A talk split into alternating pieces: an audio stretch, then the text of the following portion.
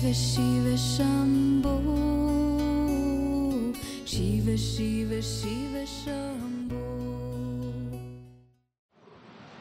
Miren, como veo caras nuevas, les comento a los que recién vienen el día de hoy y no han venido anteriormente, que estamos haciendo una serie de satsangs para comentar una serie de mensajes que dejé dichos y que están actualmente en internet. Son una serie de siete mensajes.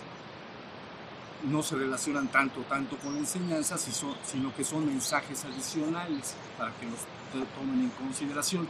Pero estamos durante estos satsangs hablando de ellos para que ustedes comprendan la profundidad que tienen estos mensajes. Y sobre todo que luego se pueden escuchar y estudiar en forma conjunta, con una colección para tener un panorama completo. ¿Sí? Entonces, eso es para los que recién hoy llegan. Miren, el mensaje que voy a comentar hoy es, me parece que el primero que dejé dicho hace más de 15 años. El mensaje es muy sencillo. Dice así, cuando la enseñanza se haya esparcido por el mundo tal y como el aroma de una flor lo hace en el jardín, mi corazón estará en paz. Eso es lo que dice. Entonces, nuevamente, cuando la enseñanza se haya esparcido por el mundo, tal y como el aroma de una flor lo hace en el jardín, mi corazón estará en paz. Entonces, la dejé dicho hace mucho tiempo, este mensaje lo dejé dicho entonces. Entonces, Hoy me gustaría platicar algo de él para que entiendan la profundidad de lo que estamos haciendo.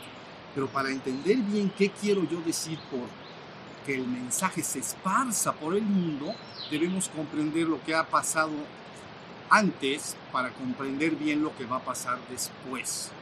Lo que ha pasado en relación a la enseñanza que he estado dando durante el tiempo pasado. Entonces, fíjense bien.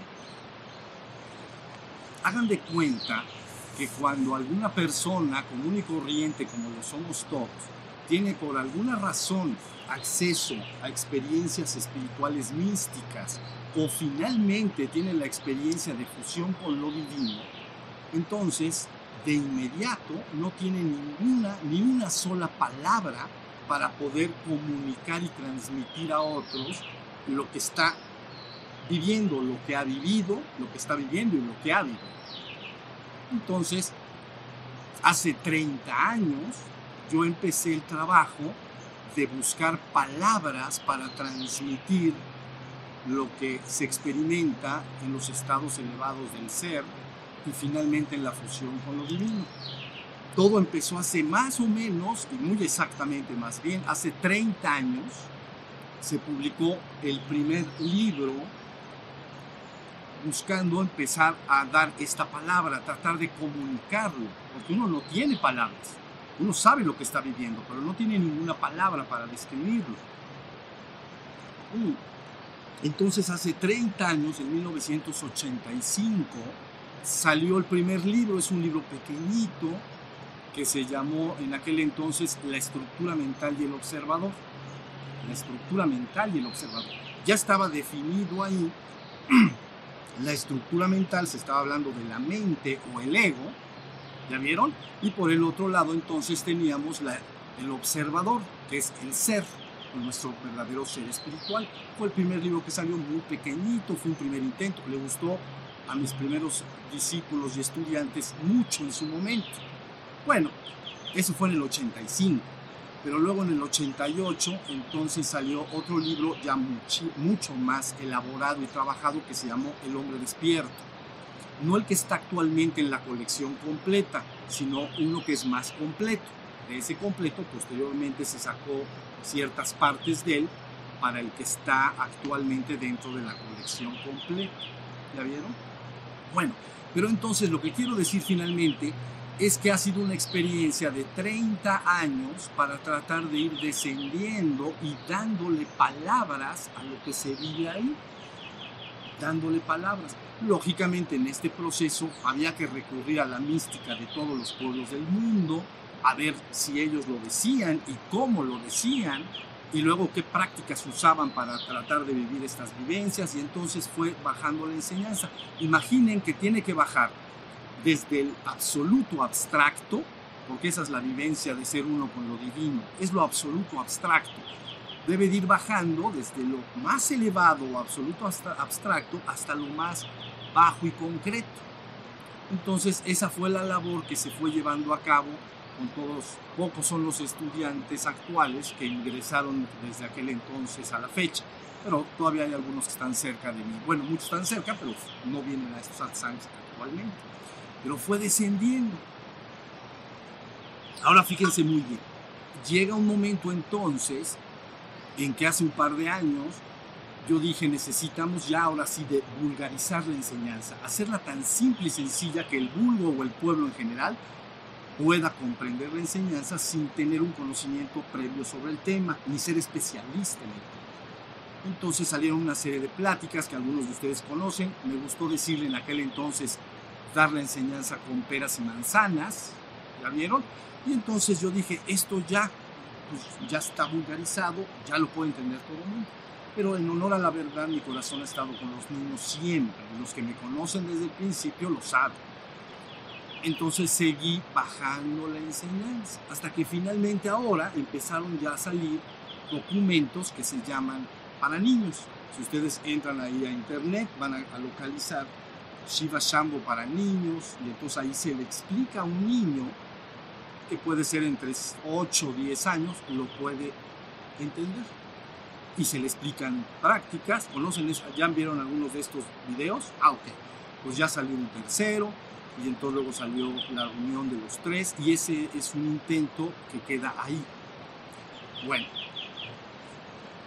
Pero ahora, fíjense muy bien, el proceso ha descendido hasta ahí, hasta los niños. Ahora lo que se necesita es llevar la enseñanza desde abajo, nuevamente hacia arriba. Y esto lo que quiere decir, para que me entiendan, es como si dividimos la enseñanza que conduce al despertar espiritual, por ejemplo, en niveles, algo parecido a como nosotros en, los, en el colegio y la universidad, todo está dividido en niveles. Creo que son siete, si no me equivoco, porque está preprimaria, o que le llaman maternal, ese es uno. Vamos a decir, preprimaria, primaria, secundaria, preparatoria, licenciatura, maestría y doctorado. Ahí está. Entonces, ahora el trabajo para llevarlo a todo el mundo, vulgarizar la enseñanza de una manera poderosísima, es empezar con todo el trabajo que ya se hizo, sacar nuevos productos para que empiece a comunicarse la enseñanza desde abajo hacia arriba se entendió? Entonces no habrá persona en el mundo que de alguna manera no la comprenda, la enseñanza. Porque al igual que cualquier materia, es como si alguien quiere estudiar ciencias naturales o biología, le llaman, me parece, en los niveles superiores, pero ciencias naturales o biología. Entonces, la cosa es que el niño entra y se le da una cantidad específica de información adecuado a su inteligencia, comprensión, pero se le tiene que comunicar y la comunicación va de forma escrita, va de forma en, video, en audios, ¿ya vieron? En ilustraciones, en caricaturas, video en forma de caricaturas, pero está destinado a una específica edad. Y así sucesivamente se va dando la enseñanza poco a poco y van saliendo muchos más productos. Actualmente tenemos muchísimos productos, pero van a salir muchísimos más los productos que ahorita, yo le llamo productos porque nada más para darme a entender, pero por ejemplo un video es un producto, pero ese video se puede pasar audio, porque he oído a mucha gente que me dice que le gusta escuchar la enseñanza en audio, que cuando van en el coche y cosas por el estilo. Esa es otra, eso es otra cosa. Y luego se puede dar entonces en escrito. Entonces tiene que haber gente que lo pase a escrito, lo pase por un proceso que se llama revisión del texto, ¿no? Corrección de estilo le llaman, ¿no? Se corrige el estilo y se da de manera escrita, porque normalmente lo que hablas y lo pasas directo escrito eh, se, puede, se perfecciona mucho cuando pasa por una cosa que se llama corrección de estilo. Entonces, de un video tienes un video, un audio, y luego puedes tener un material escrito, y luego puedes tener entonces unas ilustraciones, y luego puedes tener videos animados de uno. Tenemos cientos ¿Ya vieron cuál es la idea de esto? Entonces ahora el proceso se invierte y va subiendo gradualmente. Eso es lo que viene hacia adelante. Primero son cosas que se han dicho y ya quedaron registradas en audio, video, etc. No veo, y lo he revisado muchas veces, huecos en el marco teórico. ¿Entienden? El marco teórico si tiene huecos, entonces mm, no sirve muy bien. Tiene que estar todo perfectamente descrito. Entonces tiene que explicar cuál es la situación del hombre actual, qué es el despertar, cómo te despiertas, ¿no? qué facultades humanas están involucradas, como la atención, la conciencia, etc. Y entonces se empieza a hacer ese proceso. Lógicamente esa va a ser una convocatoria, una iniciativa de la Fundación Shiva Shambho. No me corresponde ya mucho a mí hacerlo. ¿Ok? Yo ya hice la bajada. Ahora alguien tiene que hacer la subida. Unos. Lógicamente se necesita una, la Fundación Shiva Shambho tendrá que tener un director, ¿no? Una mesa directiva, ver todos los proyectos que se deban hacer, todos los productos dependiendo de las edades de los niños, y entonces empieza a meterse en todas partes. No puede haber ser humano al que no lo alcances, pero luego ya lo tienes en un idioma. ¿Y qué tal si lo pasas a 50? Soy muy ambicioso, ¿me entienden? En el buen sentido de la palabra, soy bien ambicioso. Entonces dije, en un idioma que no, Ahorita estamos ya traduciendo al inglés. Pero imagínate que lo pasas a todos los idiomas que tú conoces. Entonces 50, 60, 70 idiomas. Entonces inmediatamente se podría lograr un despertar colectivo de la humanidad en pocas generaciones. En pocas generaciones lo que ha sucedido con muchos místicos de la historia, muchos avatares y santos de la historia, es que tienen su vivencia y su experiencia personal, pero la dicen a su nivel y no se mueven de. ¿Sí se entiende? Entonces, piensen cualquiera maestro importante, cercano para ustedes, a lo mejor del siglo XX, como Krishnamurti o maestros de ese tipo, ¿no? que son ya más conocidos a lo mejor por algunos de ustedes, Nisargadatta, Maharaj, etc.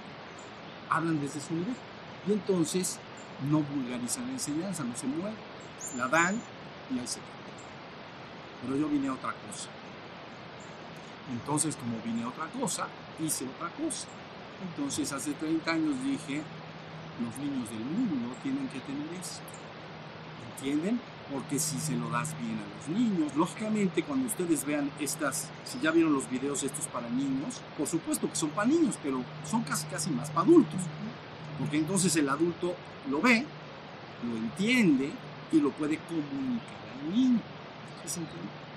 Ahora, esta obra que yo estoy hablando hacia el futuro necesita especialistas en todo, especialistas en pedagogía, especialistas en educación infantil, en comunicación, en sistemas de audio, video, etc. ¿Ya vieron? Es toda una organización que ya va, ya estamos listos para que, para que marche así. Entonces, yo estoy hablando pocas generaciones. No estoy hablando de los obstáculos, estoy hablando de las buenas noticias. Posiblemente el próximo satsang hablaré de las malas, porque la humanidad enfrenta terribles problemas. ¿okay? Tanto en, como comunidad humana como en su relación con la naturaleza y lo que ha pasado en relación al, mundo. Pero eso no es el tema de hoy. Ahorita yo estoy hablando de enseñanzas. Entonces, Ahí está la idea. Ahora empieza este proceso de darlo. Es, esto es muy interesante porque especialistas en comunicación se pueden deslindar de la forma en que yo digo las cosas y las dicen de otra forma, ¿entienden? Comunican finalmente Entonces ahorita hay gente ya ¿no? que nos están ayudando, ya se están acercando gentes. Saben que hay un dicho que dice, unas pocas gotas de agua no son muestra fiel de que ha entrado el tiempo de lluvias, pero lo presagian. ¿Sí se entiende? Lo presagian, ahí viene. Unas cuantas gotas, no dices ya estamos en el tiempo de lluvias, pero sí lo presagian. Vaya, se va a soltar dentro de una semana o dos o tres de lluvias. Esto es igual. Cada vez, aunque ustedes ven este esfuerzo que parece modesto, en el que nos juntamos 10, 15, 20, 30 gentes, parece modesto, pero a través de la forma electrónica estamos llegando a muchos miles de gente. Entonces todas esas personas, algunos de ellos ya se empiezan a acercar, ya, no- ya están apoyándonos en otras partes del mundo, difundiendo la enseñanza de manera, un esfuerzo decidido. Pero también se están acercando estos especialistas de los cuales yo les estoy hablando, especialistas en, en- hacer ilustraciones, en hacer videos en movimiento, y entonces ahorita ya dentro de no mucho van a salir seguramente unos videos para adolescentes. Pues ya tenemos niños, tenemos adolescentes. ¿Ya vieron? Ya viene de rebote. No habrá niño que no se entere. Por lo menos esa fue mi intención desde el principio. ¿Ya vieron? Siempre me guié por una frase y luego quiero escuchar sus comentarios. Siempre me guié con una frase que dice así, que es hermosa. Voy con las riendas tensas y refrenando el vuelo, porque no es lo que importa llegar solo ni pronto, sino con todos y a tiempo. ¿Oyeron lo que eso quiere decir? Voy con las riendas tensas, agarrando al caballo, si no se va, despacio. Voy con las riendas tensas y refrenando el vuelo porque no es lo que importa llegar solo ni pronto, sino con todos y a tiempo. ¿Sí se entendió? Entonces, la humanidad actual lo entienda o no lo entienda, se va a exponer a un despertar colectivo. Hay una contraparte de la cual no voy a hablar ahorita, seguramente hablaré la próxima semana. Para aquellos de ustedes que vengan, la podemos comentar. Pero se va a exponer a una enseñanza clara y directa. Antes no se entendía la mística tal y como ahora ya ha sido dicha acá. No solo con peras y manzanas, sino con las palabras más simples, claras y directas. Entonces ahora las personas van a entender lo que es el despertar y se puede introducir finalmente de manera prácticamente académica. ¿Sí se entiende? No va a haber papá y mamá que no se entere. Ustedes dirán, es que es un proyecto muy ambicioso. Sí, ya lo sé. Porque soy muy ambicioso. No, venimos por todos, no por una parte, venimos por todos. Entonces todos pueden iniciar este proceso de ascensión colectiva. Nunca antes se había, se había echado a andar un mecanismo así, no. Nunca se había echado un mecanismo para lograr una ascensión humana colectiva. Pero ahora esa es mi intención. ¿Vieron? Entonces, cuando yo digo mi intención, no quiero decir la intención del que está hablando de manera personal, ¿entienden? Quiero decir que hay una especie de conciencia y voluntad que informa y habla y dice, es el momento de recoger a todos y reiniciar el camino de regreso a casa. La gente no está enterada, no tiene ni idea, pero cuando se le expliquen las cosas como ya la mayoría de acá ya lo han escuchado, ya lo entendieron, es sumamente sencillo, entonces puede iniciar una toma de conciencia colectiva. ¿Sí se entiende? Eso en la mística de los pueblos del mundo, en la que más conocen ustedes, se les llama algo así como el fin del tiempo, ¿no? El fin del mundo, pero no es una idea catastrófica, es así como una cosa espantosa que saca del mundo, ¿no? Es el fin de una experiencia de la conciencia y entonces viene un fin de tiempos, la conciencia colectiva reanuda su proceso ascendente inicialmente a los planos espirituales y finalmente de regreso al reino divino. ¿Estamos? Recuerden, y con esto me preguntan si quieren algo. Cuando hemos insistido mucho en nuestro edificio de tres pisos y un penthouse, que es el que, bueno, que ya está hasta en los videos de niños, ¿no? Entonces la humanidad está encajonada actualmente en el 1 y 2. Eso es todo el secreto. Pero que si le explicas bien lo que es el 3, puede ir a sí puede.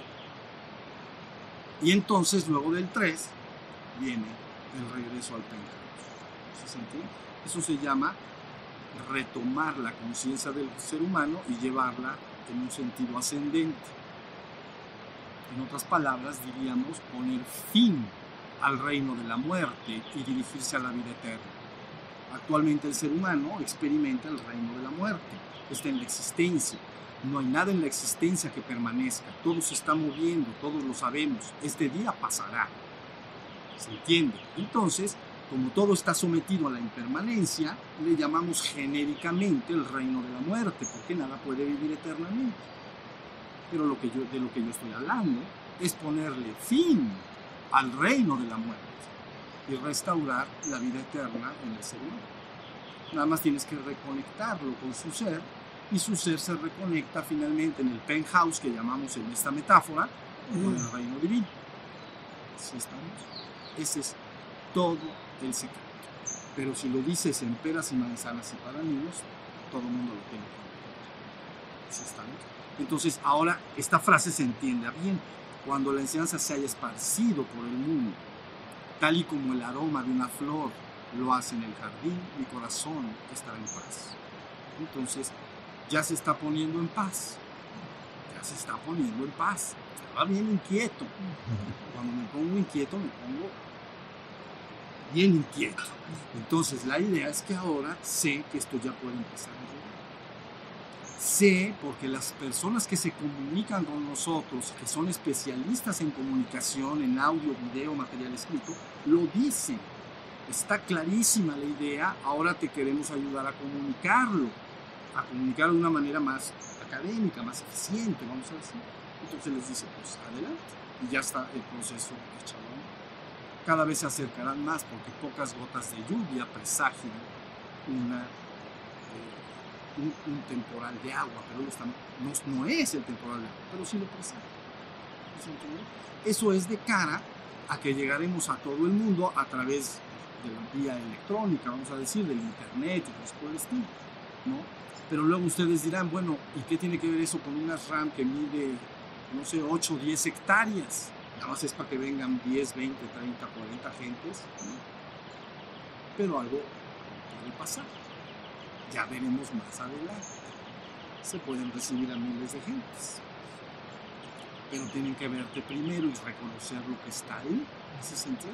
Cuando lo vayan reconociendo, empezarán a. Pero es bueno que primero desahogues todo el trabajo, porque si no lo desahogas y llegan antes, entonces se complica todo.